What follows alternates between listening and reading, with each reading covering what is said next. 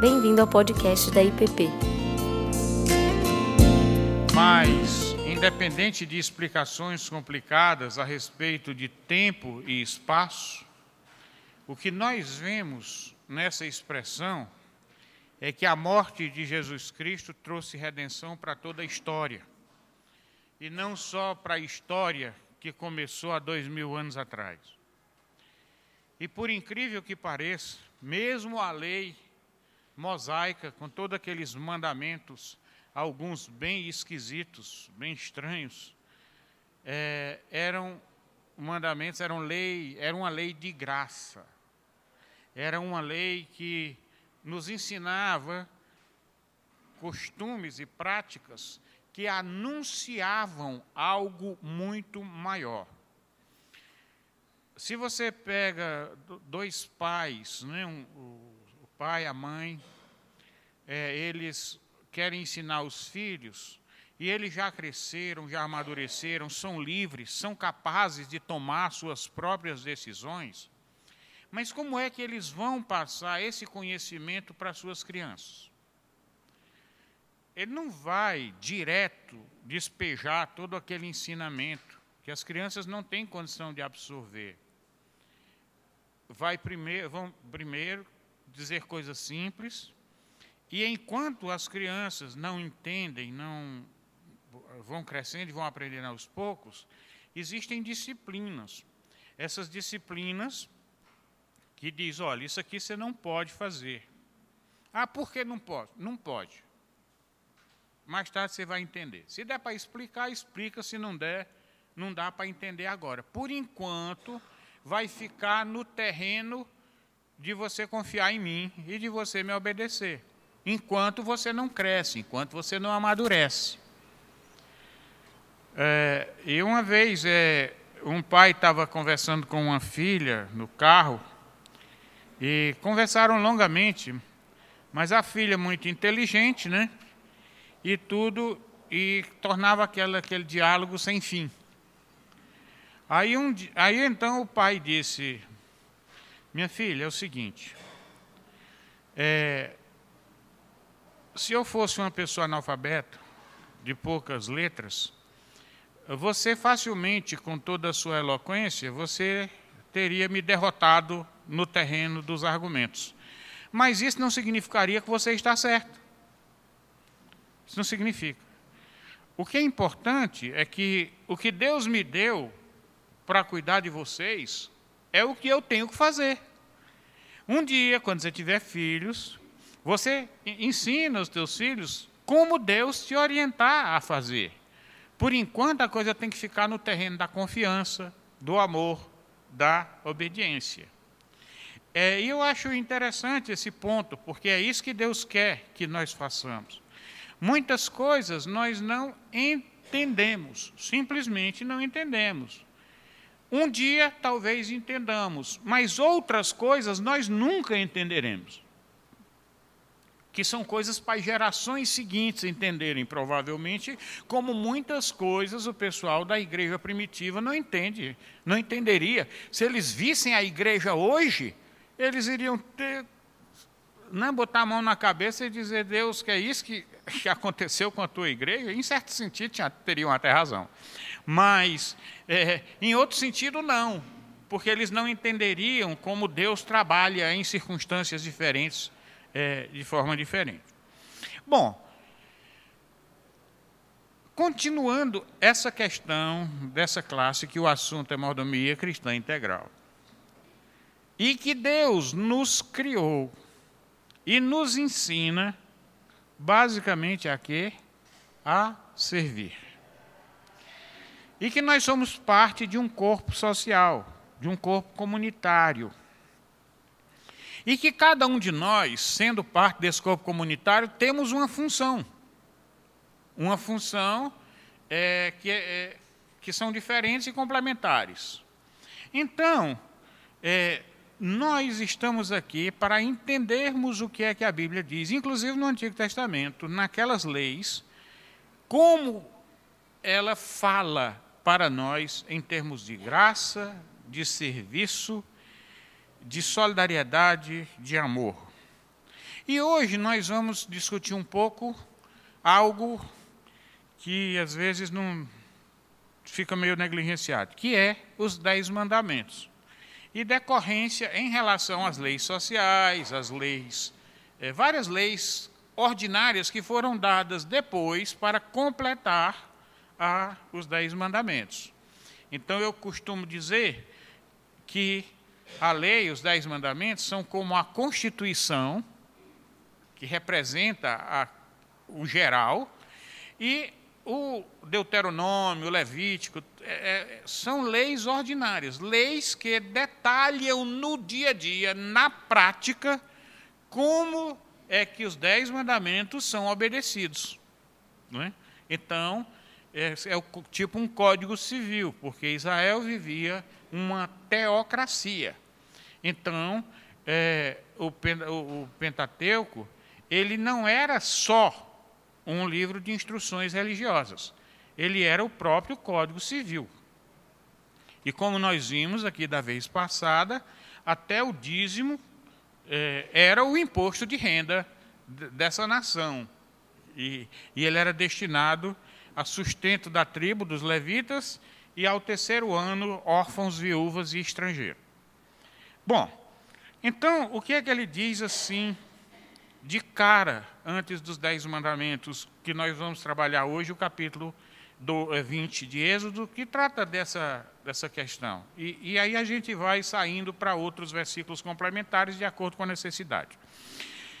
Ele diz: no verso 2 ele diz: Eu sou o Senhor teu Deus, que te tirei da terra do Egito, da casa da servidão. Não terás outros deuses diante de mim. Esse é o mandamento básico. Diz: Quem sou eu? Então, primeira coisa, vocês têm que saber com quem vocês estão lidando. Eu sou o Senhor, teu Deus. Então, vocês viram como no Egito os deuses do Egito foram derrotados? É como se, por exemplo, hoje Moisés pudesse estar dizendo para o povo, porque aqui nesse texto, Moisés está falando de uma série de coisas. E em Deuteronômio ele repete tudo isso de uma forma mais detalhada. E ele diz assim: se lembra? Ele poderia até lembrar dos Janes e Jambres. Quem era Janes e Jambres?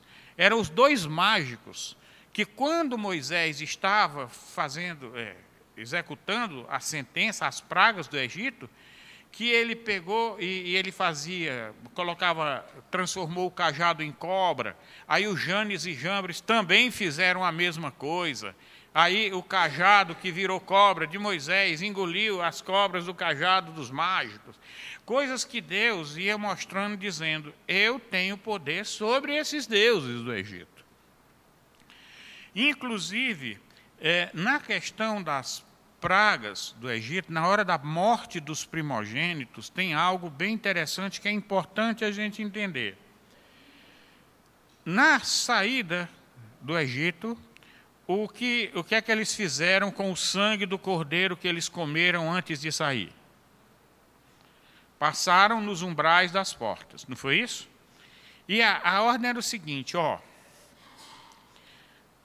o anjo da morte não passará pela casa, não entrará na casa que tem o sangue do cordeiro. Ele já anunciava o sangue do cordeiro pagando os pecados daqueles que estavam debaixo desse sangue. Então, os que estavam fora não estavam resguardados. Quem era esse anjo da morte? Na realidade, era o anjo que executava justiça. A justiça para os que estavam debaixo do sangue era a justiça da redenção, não é que eles não tivessem culpa do que fizeram, mas alguém pagou o preço por eles, alguém morreu por eles, o cordeiro morreu por eles. Por isso que João Batista, quando viu Jesus Cristo, diz: Eis o Cordeiro de Deus, eis aquele que tira o pecado do mundo. Porque tudo isso anunciava a vinda do Cordeiro. Inclusive, só nesses preparatórios aqui do assunto principal que nós vamos tratar, quando Abraão foi chamado a sacrificar o seu filho, que Deus disse: sacrifica o teu filho, o teu único filho. E Abraão pensava que ia matar mesmo. Hebreus diz que ele pensava que ia matar, mas a fé dele era tão grande que ele achava que ia matar e que Deus ia ressuscitar, porque Deus não podia anular a promessa. Pois muito bem, é, na hora que ele pega o cutelo para executar, o que foi que aconteceu? Quem substituiu Isaac? Um cordeiro que estava com os chifres presos nos arbustos. Então, novamente, e quem era Isaac? Isaac era o primogênito de Abraão. Ele representava todos nós aqui, porque ele representava toda a descendência de Abraão. Em Isaac será chamada a tua descendência.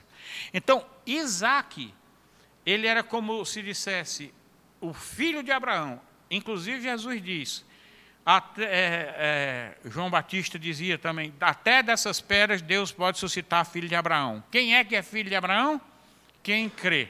Quem crê, é, e, e nós somos filhos de Abraão, não pela genética, mas pela promessa, pela fé. Muito bem. Então, quando os primogênitos do Egito morreram, Veja que quando o anjo da morte passou, ele passou e matou só os primogênitos. Por que primogênito? Inclusive primogênito dos animais. Isso significava a morte do próprio Egito, a derrota do império do mal, porque o primogênito significava a própria família, a própria casa, o próprio país. Essa era o que estava bem claro na cabeça das pessoas. Então, quando os primogênitos morreram, era como se o Egito tivesse sido julgado. O próprio Egito e os seus deuses. Bom, e aí ele começa a dizer os mandamentos, né, lá no monte. E aí vem Moisés e diz para o povo. E aí nós vamos tratar desses mandamentos e outras leis. Não farás para ti imagem de escultura. Veja bem. Não farás para ti imagem de escultura, nem alguma semelhança com o que está em cima do céu, debaixo da terra, sobre as águas debaixo da terra, todo aquele versículo que a gente conhece. E ele diz: Não te encurvarás a elas, nem as servirás, porque eu, o Senhor teu Deus, sou Deus zeloso, que visito a iniquidade dos pais nos filhos até terceira e quarta geração daqueles que me odeiam, e faço misericórdia até mil gerações daqueles que me amam. Coisa esquisita, né? Vamos tentar entender isso. Uh, não farás para ti imagem de escultura, não as adorarás, nem prestarás culto, você não vai servi-las a Bíblia diz, Jesus disse, vocês não podem servir a dois senhores. Então, ou eu sirvo a Deus, ou eu sirvo ao mal. Não tem jeito, não existe meio termo. Né? E aí, o que é que acontece? O que é que esses deuses pediam? O que é que os deuses pagãos pediam? Eles eram deuses, a imagem e semelhança do, dos homens na sua corrupção. É, os deuses do panteão, tanto no, na, em Atenas, como em Roma, como em tudo que é lugar, e, e em outros povos, eram deuses que tinham as características humanas. Então eles pediam para sacrificar crianças. Eles eram bem voltados para o egoísmo. Ele era voltado às pessoas quando buscavam esses deuses, estavam buscando resolver os seus próprios problemas e ter prosperidade, riqueza, etc. Eles não estavam procurando nesses deuses o poder para servir. Veja a oração em Atos dos Apóstolos quando eles eram perseguidos. O que é que eles, os discípulos perseguidos, pediam a Deus? ousadia para falar. Eles não pediam para livrar do chicote, para livrar do, da, da, crucificação, não pediam nada disso, não. Eles pediam poder para fazer a vontade de Deus, é isso que eles pediam. Então, é um tipo de pedido e de agenda completamente diferente. Inclusive, se nós trouxermos para hoje, para dentro da igreja, as nossas orações, muitas vezes são pagãs. Orações pagãs. O que é que é uma oração pagã? Qual é a diferença entre o paganismo, o paganismo do e o cristianismo? Basicamente, esquecendo um pouco assim para as questões teológicas. No cristianismo, eu sou perdoado e sou chamado para servir e me preocupar com o corpo. Primeiro Deus, depois o próximo, não é assim? É o que está dizendo aqui. Amar a Deus sobre todas as coisas, ao próximo como a si mesmo. Essa é a lei, a essência da lei. Isso é cristianismo. O paganismo é diferente. E, e enquanto o cristianismo tudo é de graça, eu não tenho que pagar nada, eu sou perdoado. No paganismo, é uma relação de troca com os deuses pagãos. Então, eu faço alguma coisa para receber um benefício desse Deus pagão que eu estou olhando. Muito bem, então toda vida que eu tento fazer barganha com Deus, toda vida que eu quero é, dizer eu faço isso, você me dá aquilo, você está agindo de uma forma pagã, porque aí não há graça, aí há troca. E Quantas vezes nós oramos? Veja, é muito sutil esse tipo de coisa e a gente pode cair no risco de. A gente tem o risco de dizer, puxa vida, e aí eu não posso pedir nada para mim, não? Não é isso.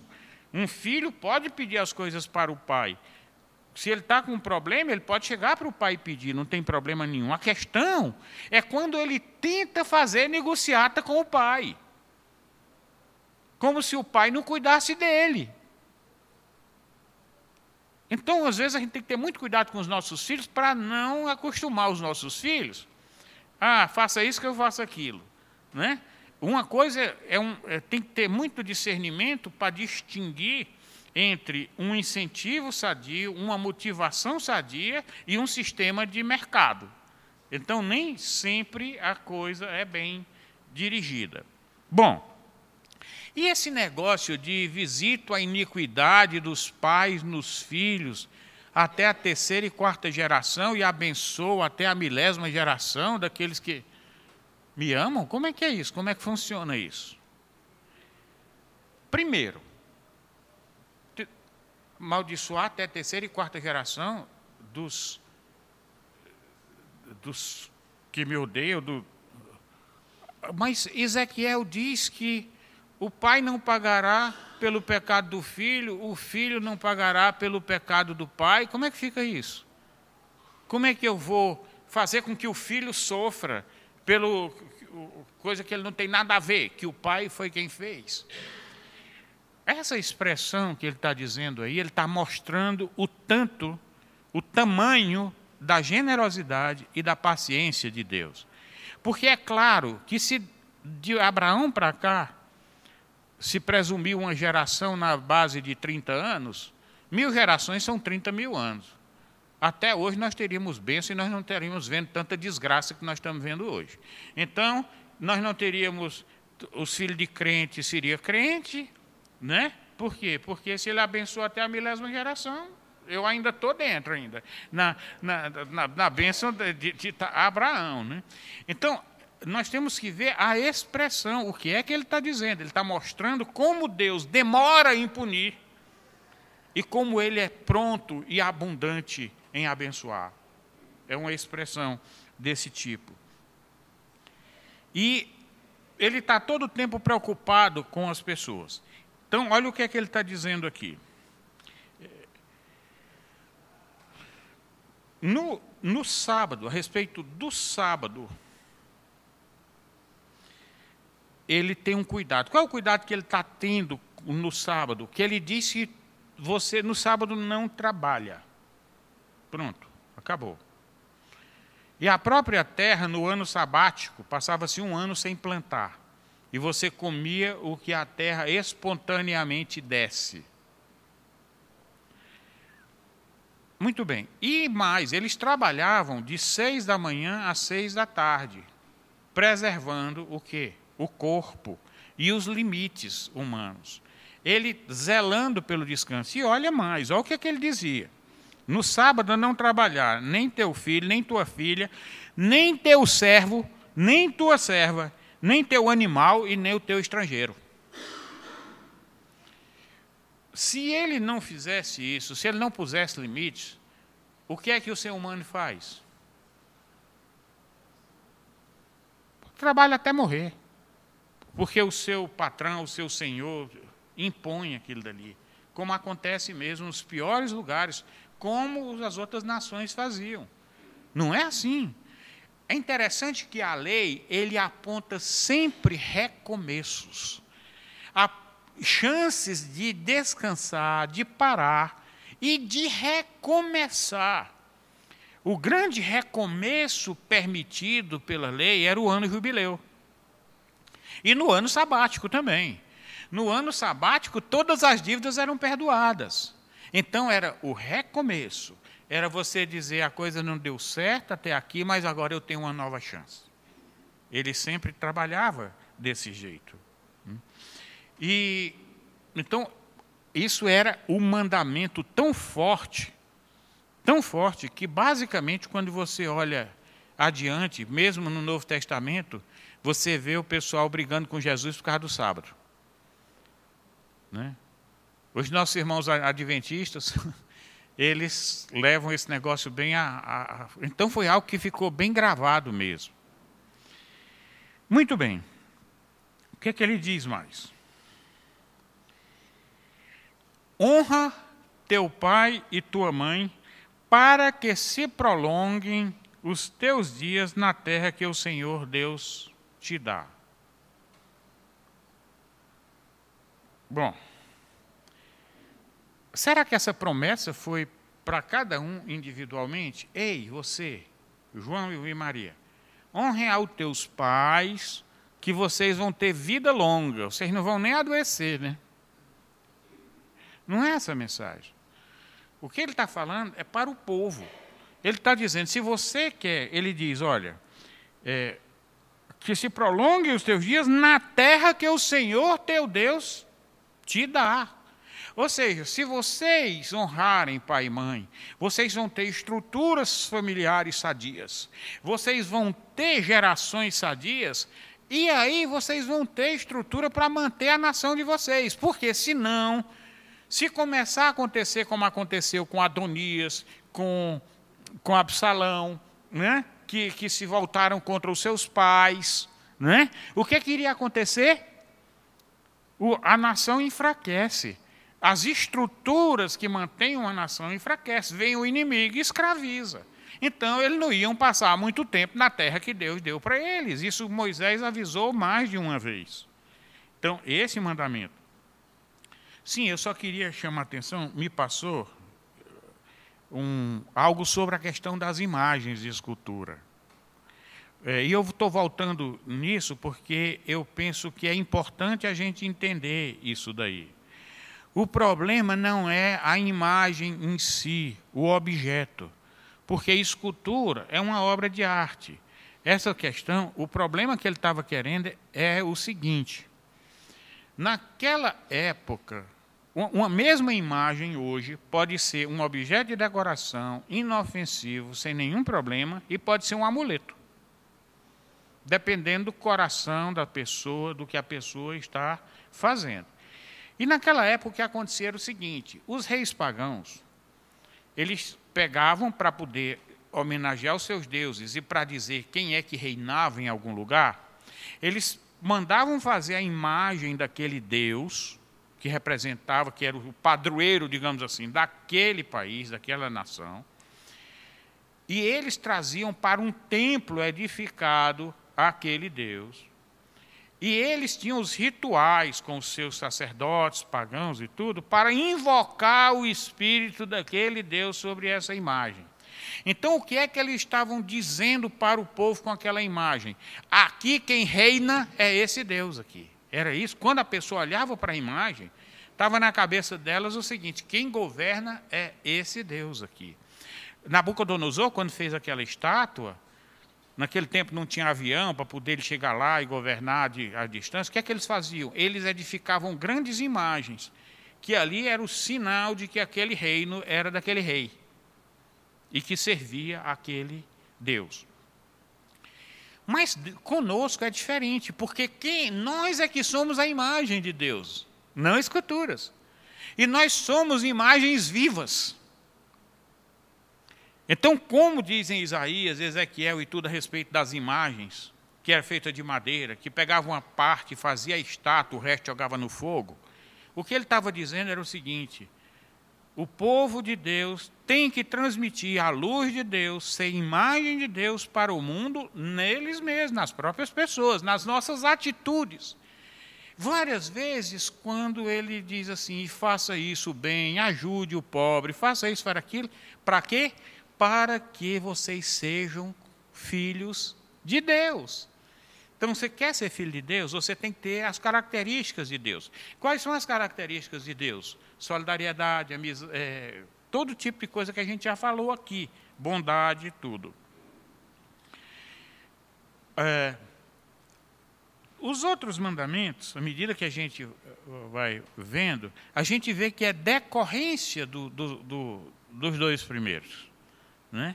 Esse mandamento aqui do, do pai e mãe, ah, ele diz que é o, o primeiro mandamento com promessa. Inclusive, Jesus usou esse mandamento para desmascarar a falsidade da lei defendida pelos fariseus e escribas. Por quê? Alguns não davam as ofertas, não ajudavam os pais, porque dizia o seguinte: o que eu poderia dar aos meus pais é oferta para o Senhor, que é o corban que eles chamavam, oferta para o Senhor. Aí, Jesus diz: vem cá, mas o mandamento, esse mandamento é o primeiro mandamento com promessa, e ele é muito mais importante do que qualquer outro. A primeira coisa que você tem que fazer é cuidar dos teus pais. A Bíblia diz, inclusive, que quem não cuida dos seus negou a fé. Então, é, nós temos que ter muito isso em vista. Então, com isso, ele garante sucessões sadias e amorosas. E a identidade dos filhos, porque quando eles dizem: Quem é, quem é você? Né? Eu sou filho de. Então, você vê claramente é, como, como o pessoal naquele tempo dizia: Foi o filho de Fulano, foi o filho de Cicrano. Por quê? Porque a identidade estava muito ligada à família. Quando diz não matarás, aí é o seguinte: nós vamos fazer só uma observação. Vem cá, como é que a Bíblia diz não matarás e tinha a pena de apedrejamento? A própria lei dizia que quando a pessoa aprontava, ele tinha que ser apedrejado. Não é contraditório? Não matarás? Pois muito bem, vamos observar isso daí agora. Quando ele diz não matarás, ele está falando não assassinarás. Não matarás assim pelo motivo torpe. Você, ou vingança, ou para roubar, ou para qualquer coisa desse tipo. Não, não é desse tipo. Mas o apedrejamento não era uma atitude, não era para ser, uma atitude individual ou de ódio, mas uma reação do corpo social a alguém que estava destruindo o corpo. Porque quando você fazia alguma coisa bem é, dessas que dava motivo mesmo para o apedrejamento, né, como adultério é, e tudo, o que ele estava dizendo é o seguinte: olha, você não pode ter esse, esse tipo de coisa dentro de Israel. Não pode ter. Então a ideia era de dizer: o corpo é tanto que quem apedrejava não era uma pessoa, não tinha um carrasco, não tinha um verdugo, era a própria população. E era determinada, não era uma decisão é, diferente é, do, do, do, faroeste americano que tinha o linchamento. Né? que ali vinha uma horda cheia. É claro que quando você corrompe, a lei acaba virando o linchamento mesmo, do, do mesmo jeito, como tudo que Deus mandou é, adultera. Né? Muito bem, para falar em adultera, não adulterarás. O que é adultério? Aí nós, muitas vezes, também pisamos na bola com isso daí. Porque o adultério ele embute dentro de si a mentira e a traição. É, e que são coisas onde você está olhando para si mesmo e não está, você está querendo satisfazer você e você não está nem aí, nem para a sociedade e nem para o seu cônjuge. Em Malaquias diz: O que eu tenho contra você é que você foi infiel com a mulher da tua mocidade.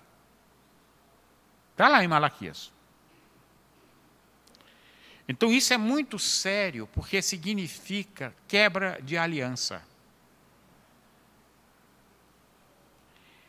O adultério, a palavra adulterar, significa também tirar a pureza. Então você pega uma substância, você diz essa substância está adulterada, é porque alguém colocou outra coisa dentro. E, e, colocou de uma forma insidiosa, colocou de uma forma traiçoeira, não foi de uma forma transparente. Então, quando ele diz não adulterarás, ele está dizendo seja leal, seja verdadeiro, seja transparente. É isso que ele está dizendo. Você tem uma aliança com o seu cônjuge, você tem uma aliança. Então, veja que você seja fiel a essa aliança. A aliança é a chave. Nós somos cristãos aqui, estamos reunidos aqui pela nova aliança. Aliança no sangue de Jesus Cristo. Por isso que nós estamos aqui. Casamento é aliança. Se fora disso, ele não é um casamento cristão bíblico. Você pode dizer que é uma cerimônia social, você pode dizer qualquer coisa. Mas casamento bíblico, ele é baseado em alianças. Uma aliança.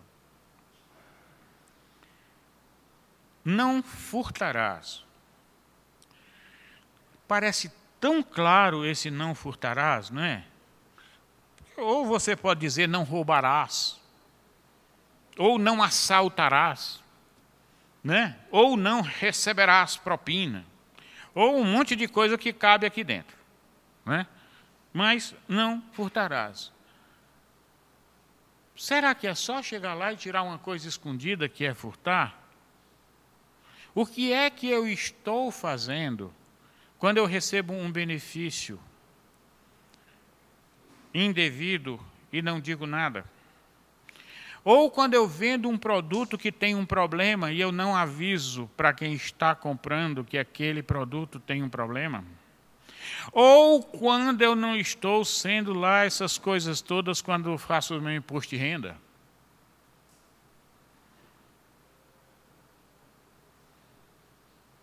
Né?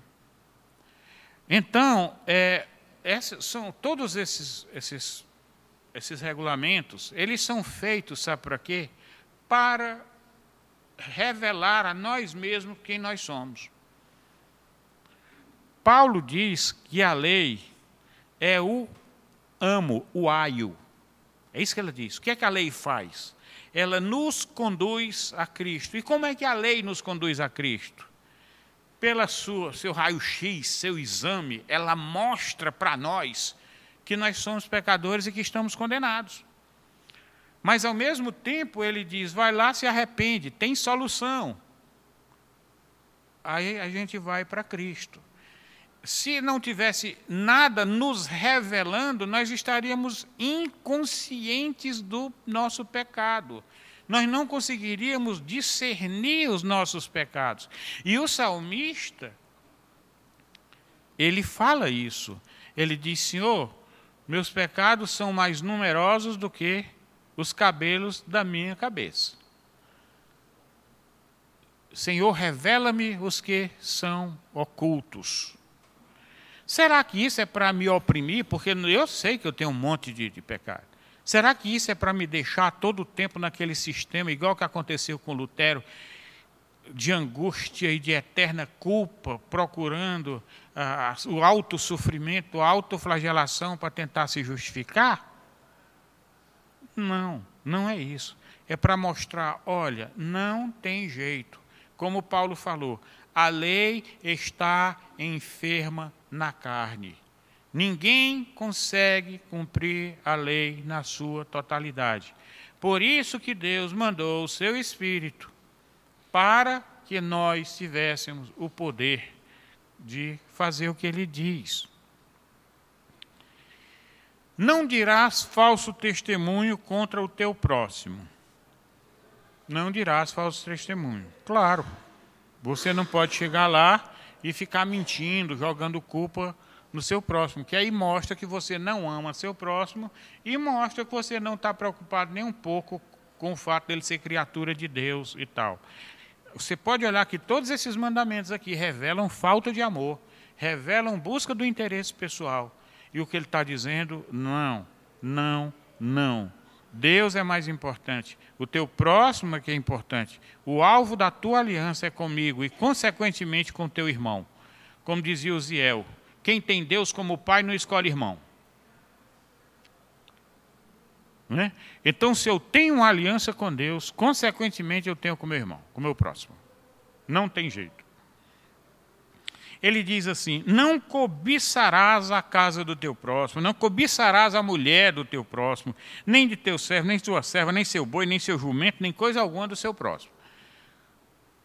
Para encurtar é: não cobiçarás.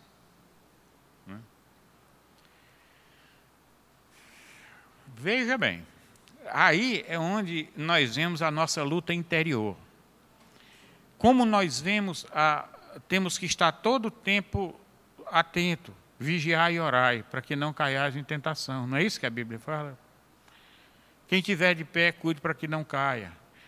Porque eu digo, ah, normalmente eu não cobiço, não. Né? Normalmente, disse o bem, normalmente. Mas muitas circunstâncias, a coisa, você está querendo realmente o que é do outro.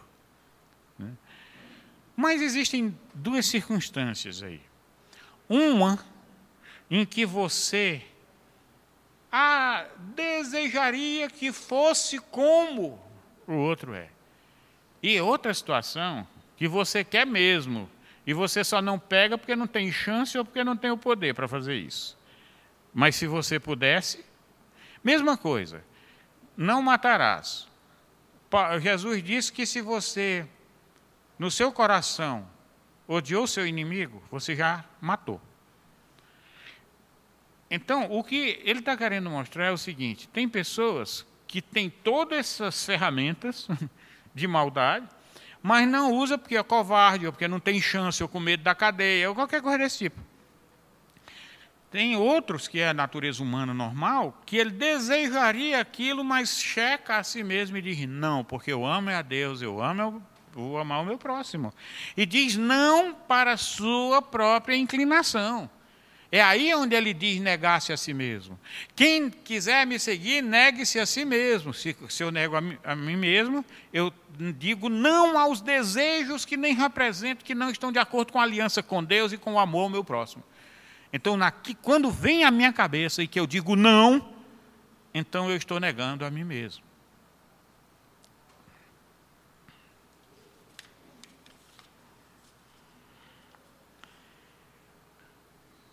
Depois que vieram, que, que Moisés falou tudo aquilo, aí vieram trovões, vieram para o povo entender que era Deus que estava falando. Porque se não viesse aquele tremor de terra, aqueles raios, aquele negócio todo, o pessoal ia dizer: ah, Moisés passou 40 dias lá em cima só aprontando para a gente, para fazer uma lei para se auto-justificar no seu comando, no seu autoritarismo. Mas Deus fez questão de mostrar que era para valer que era ele mesmo que estava bancando Moisés. Né?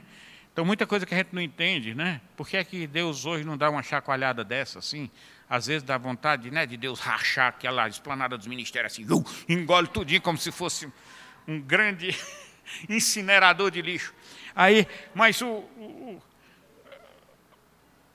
Claro que tem gente cristã lá. Claro que tem gente sincera, claro que tem gente honesta. Mas se for ter concentração de gente ruim por metro quadrado. Então, o, uma coisa que Deus também fez questão de mostrar. Ele diz: Um altar de terra me farás. Altar de terra. Ele diz uma terra que é um altar simples. O que, é que ele diz? Ele diz: E sobre ele você oferecerás o sacrifício. Se fizeres um altar, não fará. Se fizer um altar de pedra, não farás de pedra lavrada. Está mostrando como Deus é. Ele não precisa dos nossos luxos. Esses luxos que a gente faz é, é para nós mesmos, não é para Deus. Deus não precisa disso. Deus é o Senhor do céu e da terra. A, terra é o estrado dos seus pés. Ele não precisa disso. Ele diz: toda a madeira do Líbano não basta para um holocausto. Se, você, se a gente fosse oferecer um holocausto de verdade. Por isso que ele colocava aquilo ali tudo como simbólico. Simbólico.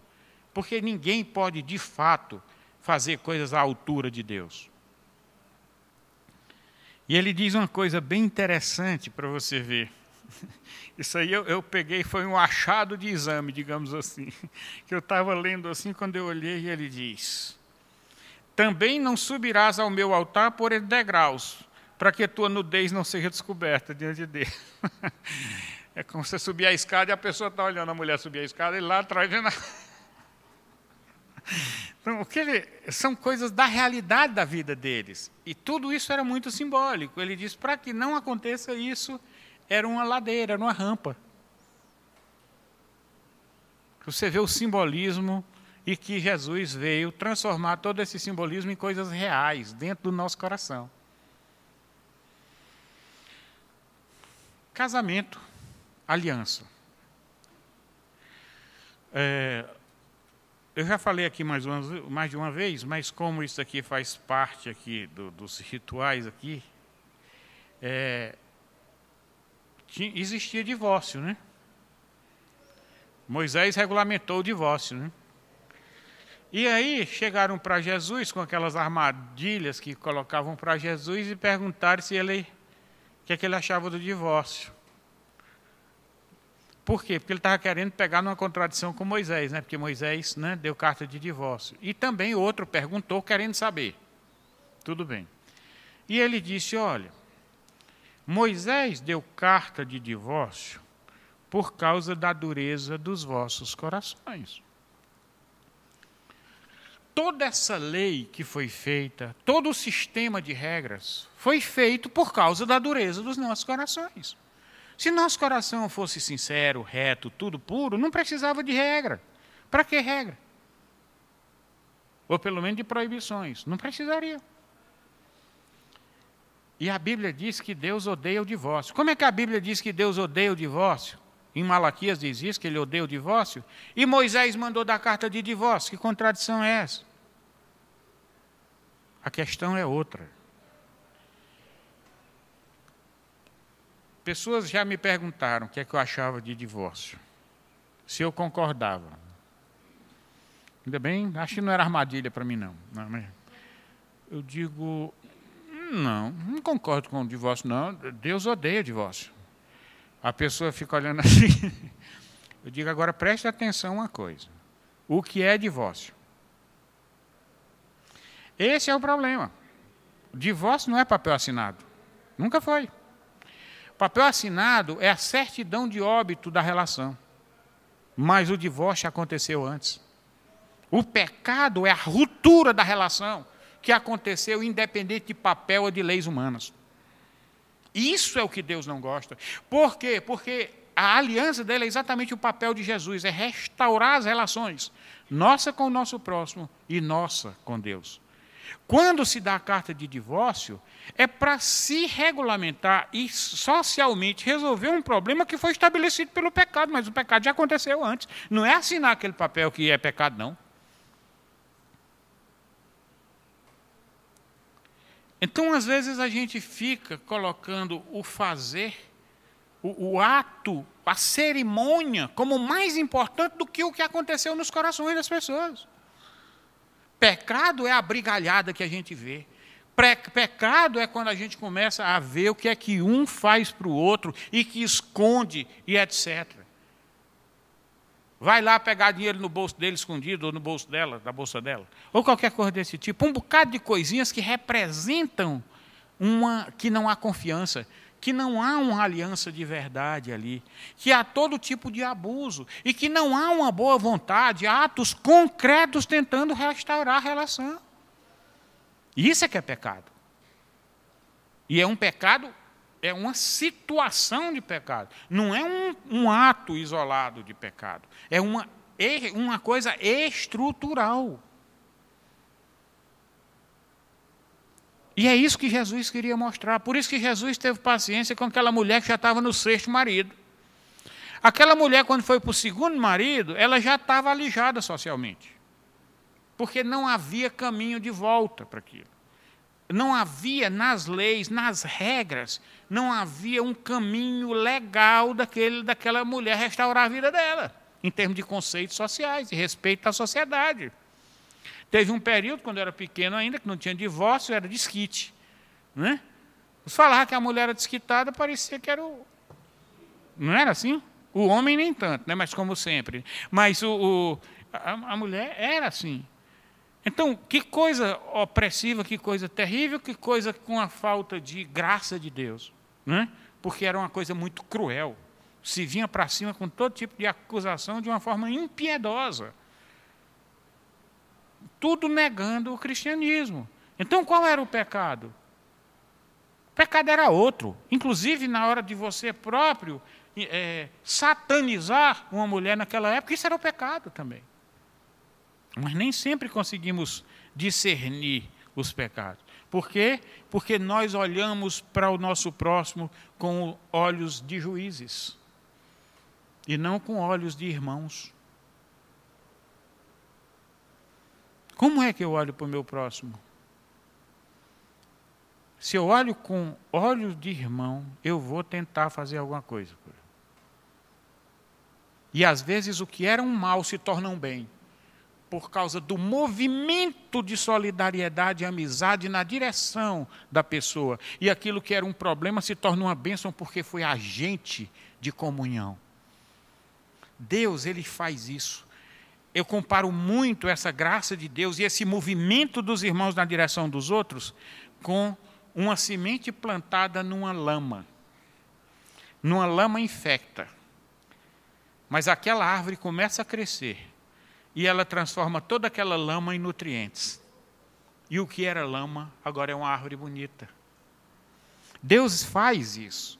Coisas terríveis da nossa vida, se nós pararmos aí, se tornam terríveis mesmo. Mas se nesse momento, nesses momentos terríveis você vê amizade, solidariedade, pessoas chegando, aquilo se transforma em bênção.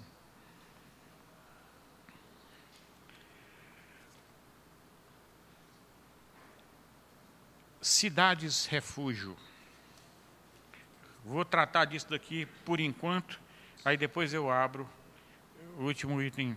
Cidade refúgio é mais um exemplo de como Deus se preocupava com recomeços e se preocupava em evitar que as pessoas sofressem consequências de seus atos de uma forma irreversível. O seguinte, quando havia o dolo, alguém matava o outro, e não tinha jeito, era juízo. E ele fazia isso para quê? Por que, é que Deus fazia isso? Para gerar todo o temor no povo e evitar que aquilo se propagasse e virasse uma praga. Porque se não houvesse punição, iriam se multiplicar os assassinatos. Não havia naquele tempo nem psicólogo, nem cadeia, nem nada disso. Então, tinha que resolver, era na base da amputação mesmo. Na guerra, o sujeito levava a terra, a perna começava a ficar com gangrena, não tinha jeito. A pessoa pegava não era a serra, não era assim que o médico fazia na guerra. Hoje né, já não faz desse jeito, faz de outro jeito, né? Mas naquela época era assim. Pois muito bem. A cidade de refúgio, quando você matava alguém involuntariamente, você ia para a cidade de refúgio. E olha que acontecia isso muito, né? Porque senão as pessoas não davam para formar uma cidade, né? Porque e, e tinham várias cidades de refúgio, não tinha uma só. Porque não era só isso. Muito bem. E aí a pessoa ia para a cidade de refúgio e lá o que eles chamavam do vingador não podia entrar. O que é o vingador? Era aquelas pessoas da família que tinham direito a se vingar daquela pessoa. Então ele não entraria lá. Mas a figura mais interessante era do sacerdote. Aquela cidade de refúgio era governada por um sacerdote. E o sacerdote, quando ele morria, toda a cidade estava livre. Olha a figura de Jesus Cristo. É como se ele tivesse morrido no lugar daqueles habitantes. Então o preço estava pago, todo mundo podia voltar para suas famílias. Novamente ele dizendo: tem redenção, tem chance. Ainda que os vossos pecados sejam vermelhos como a escarlate, eles se tornarão brancos como a neve. Não é isso que a Bíblia fala? Então, ele sempre diz aqui: o perdão está aqui à disposição. A questão é: o seu coração, você quer de todo o coração? Me buscareis e me achareis se me buscar de todo o coração. Deus não está preocupado se eu tenho, se eu sou ignorante quanto à teologia. Deus não está preocupado com do monte de problemas que eu tenho e que não dou conta porque sou frágil. Ele está querendo saber o seguinte: você quer ou não quer. E se você quer, tem que ser para valer. Não é se eu quero, ah, claro que eu quero, né? Quem não quer? Mas quem quer para valer. Transformar a situação daquelas que você não dá conta de fazer. Quer transformar? Quer. Então vai. Mas você já sabe de uma coisa. Você vai ser perdoado, Deus vai te ajudar e tudo. Mas vai ter ralação. Jesus falou: a raposa tem seus covis, as aves têm seus ninhos, mas o filho do homem não tem de repousar a cabeça. Ou seja, seguir a Jesus não é moleza, não. Principalmente quando a gente tem uma história pesada para arrastar. Eu queria abrir agora, meus irmãos, para vocês fazerem algum comentário ou alguma pergunta, porque eu falei de tanta coisa que pode gerar confusão.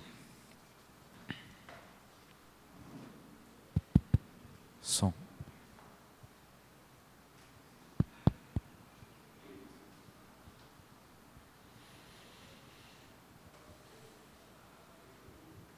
Miranda, você comentou acerca da oração, do, da barganha. Eu, eu não está ouvindo? Agora sim. É, eu queria que você falasse acerca dos votos. Você falou da oração e da barganha, questão dos votos. Uhum. Coisa que hoje é muito prática em várias igrejas, a questão dos votos. Uhum. Outra indagação que eu tenho é acerca da aplicação da lei de forma efetiva na história de Israel. Realmente existiram as cidades refúgio?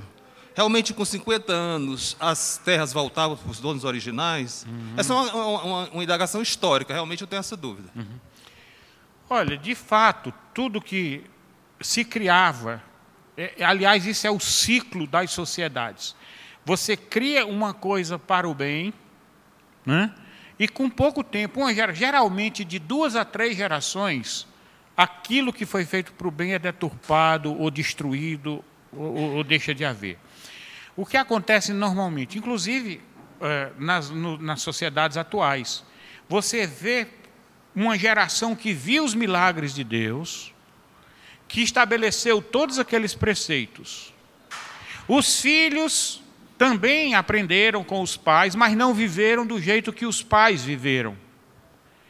E, e aí ele fica só com aquele formato é, frio mantém aquela tradição mais frio. Mas a terceira geração, normalmente, nenhuma coisa nem outra. Nem tiveram as experiências dos avós, e como eles viram que aquele tradicionalismo dos pais também não, não tinha grande consistência, normalmente ele desanda. Aí vem o pecado, o ciclo que é bem descrito em Juízes. É pecado,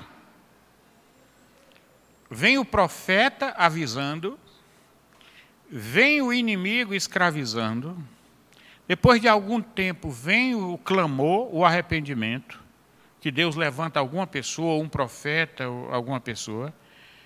restaura aquele povo e começa o ciclo de novo. É cíclico, você vê. Essa é a pergunta. Então, cidades refúgios, essas coisas, tudo isso existiu. Só que ela foi sendo destruída com o tempo, de geração em geração. Da mesma forma, o pessoal não costumava obedecer o sábado, o ano sabático, uma série de coisas. Do mesmo jeito que fizeram com o maná. O maná, no sábado, o pessoal saía atrás do maná quando Deus disse que não era para ir atrás do maná. Então sempre tem é, a rebeldia. E a rebeldia é o pecado básico contra Deus, ou o pecado do, do, do diabo foi esse, rebeldia. Quanto à questão do voto, a Bíblia não fala no sentido proibitivo de você fazer voto, mas ele aconselha a não fazer. Por quê? Porque você não é dono do seu futuro. Você não tem certeza se você vai ser capaz de cumprir. Você promete o quê? Você tem certeza que você vai poder? Você sabe do dia de amanhã? Você sabe se você vai poder cumprir? Esse é o problema. Quando ele diz, e que se você fizer um voto, cumpra, porque Deus não se agrada de voto de tolos, é porque ele sabe muito bem que, mesmo que você pudesse cumprir o seu voto, você, por falta de disciplina ou por qualquer razão, você acaba não cumprindo e você falha na sua promessa. E aí, nesse caso, você entra no terreno realmente da deslealdade, ou pelo menos da, da, da falta de palavra. Uma promessa, para mim, na maioria dos casos, eu não vejo muita diferença de voto. O voto é só, acho uma palavra que na maioria das vezes é para tentar diferenciar o protestante do católico, mas na prática é quase a mesma coisa. Claro que existem votos. O próprio salmista fala: cumprirei os meus votos. Mas esses votos, quando feitos no temor de Deus e orientados pelo próprio Deus, você ficar simplesmente prometendo coisas para ter alguma coisa, não é assim que Deus age. Qual é o problema de eu simplesmente pedir sem prometer nada? Qual é o problema? Por que, que eu tenho que prometer alguma coisa? Eu, eu não vejo razão para isso, entendeu? Agora, vamos supor, eu digo assim, olha, se o senhor me ajudar nisso daqui, você, o senhor estará traduzindo, né? O senhor estará viabilizando, me dando condição de eu fazer coisas que hoje eu não posso fazer. Por exemplo, se eu tiver um trabalho, eu posso ajudar alguém. Sem trabalho, eu não posso ajudar as pessoas. Mas a, a, o sábio seria o seguinte: Senhor, eu estou sem trabalho, eu preciso do trabalho. E eu quero que o Senhor me ajude a usar esse trabalho de uma forma cristã, de uma forma solidária, e que eu não seja o único abençoado com esse trabalho, mas outras pessoas também sejam. E que o Senhor me ajude com isso. Ou seja, existem várias maneiras de você lidar com isso daí sem precisar de voto. Então, então Miranda, você estava comentando da, do mandamento de honrar pai e mãe, e é um mandamento que vem com promessa. Uma vez pensando sobre esse aspecto, assim, uma das coisas que eu vejo que faz um sentido racional, principalmente quando você tem uma criança e um jovem, geralmente os pais vão orientar, olha, naquela época não devia ser diferente, não vá naquela montanha, você pode escorregar, não coma aquela frutinha, você pode morrer, né? Não, não vá com aqueles maus elementos que você pode. Então, assim, o honrar no sentido de obedecer fazia a criança e o jovem ir além, né? Porque ela deixando de morrer, né? Ela teria os dias prolongados. Mas eu acho que quando a gente envelhece e a gente começa a ver o, os nossos pais também, é, eu, o honrar ele, torna, ele se torna um pouco diferente no sentido assim de que agora o honrar é eu cuidar deles também, no sentido de poder proporcionar para eles uma velhice melhor. E hoje em dia a gente vê muito, essa é uma queixa normal, né? Os pais é, começam a dar muito trabalho, né? Porque muitas vezes você escuta as pessoas falando, não, ele é teimoso, ela é teimosa. Eu falo para fazer uma coisa, não faz, faz diferente, né? E mas mesmo assim, é, porque tem, eu acho que é muito bacana quando você já tem aquela aquele amor natural e você faz as coisas de uma forma natural, você está ali, se sacrifica de forma natural. Mas nem sempre é assim, porque às vezes a gente precisa se sacrificar no sentido de ajudar os pais e a gente tem outras coisas para fazer, a gente tem outra agenda, né? Então a gente sabe que honrar muitas vezes vai significar um sacrifício também, porque você vai ter de entender a dinâmica deles, vai ter de viver e às vezes, assim, eles até muitas vezes já deixaram de ser eles mesmos, né? Hoje, com a demência, você vê muitos, muitos pais que já não são mais o pai que você teve, a mãe que você teve, porque eles se, como se pudesse, assim, se despersonalizaram, né? Mas apesar da, dessa aparente perda da dignidade, eles ainda são, né? Os nossos pais, né? Eles têm toda uma história. Então, honrar significa eu me sacrificar para que eles tenham a melhor velhice possível. E aí eu acho que funciona o mandamento, até tem um racional, o mandamento. Se a gente, mesmo assim, a gente honra, essa história está sendo passada para quem nos observa, que uhum. são os uhum. nossos filhos. Então, eles ainda continuam aprendendo. Então, assim, se eu honro meu pai nessa situação, honro a minha mãe, talvez os meus filhos venham a me honrar uhum. e talvez, né, eu tenha a minha vida prolongada por causa desse ciclo, né? Uhum. Então, acho que essa questão da comunidade, né? Também faz isso. Acho que faz sentido. Né? A honra é uma palavra que vai, ela inclui dentro dessa palavra o honrar, o, o cuidar. Mas o honrar ainda tem uma outra coisa. Por quê?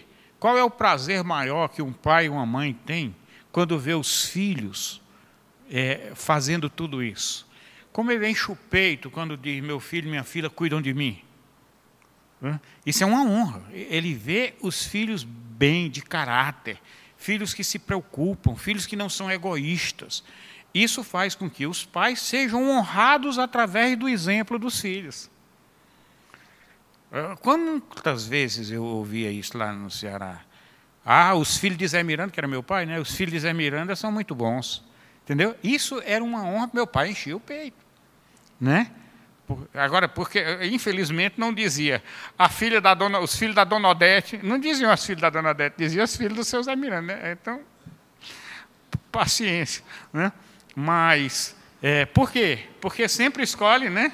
Quando é o homem, é o filho do homem né, que fez a coisa boa. Quando quando faz a coisa errada, aí é o filho da mãe, né? Aí não, não, quem leva a culpa é a mãe, né? Eu, eu nem sei. É, é, é, exato.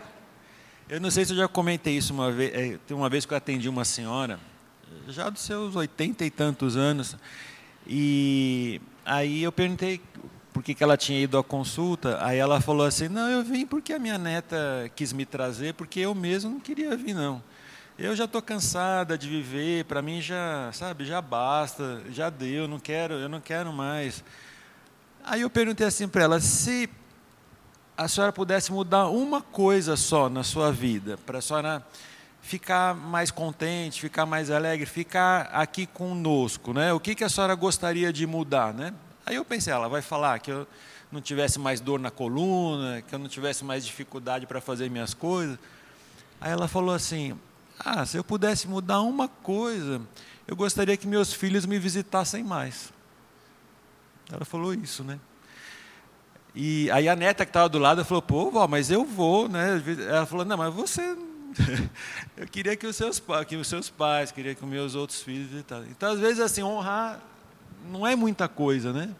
Honrar, às vezes, é estar ali, né? Mostrar que você ainda está presente, né? É, tem expressões, é, só para encerrar, citar um, um caso do, de um filho falando ao telefone com uma mãe em, em outra cidade, né?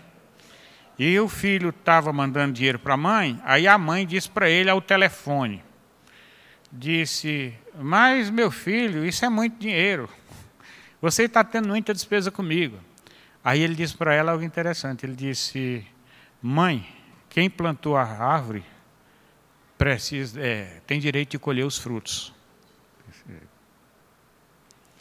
Vamos orar. Muito obrigado, Pai, pelo teu amor, pelo teu cuidado, porque o Senhor nos ama e quer que nós amemos. Nos ajude a amar, Pai. A nossa inclinação não é essa, mas eu te peço que amemos primeiro a Ti e com o amor que vem de Ti, que esse amor transborde e se estenda às nossas casas, aos nossos pais e todos aqueles que o Senhor coloca no nosso caminho. Em nome de Jesus. Você acabou de ouvir o podcast da IPP. Para saber mais, acesse nossa página em www.ippdf.com.br.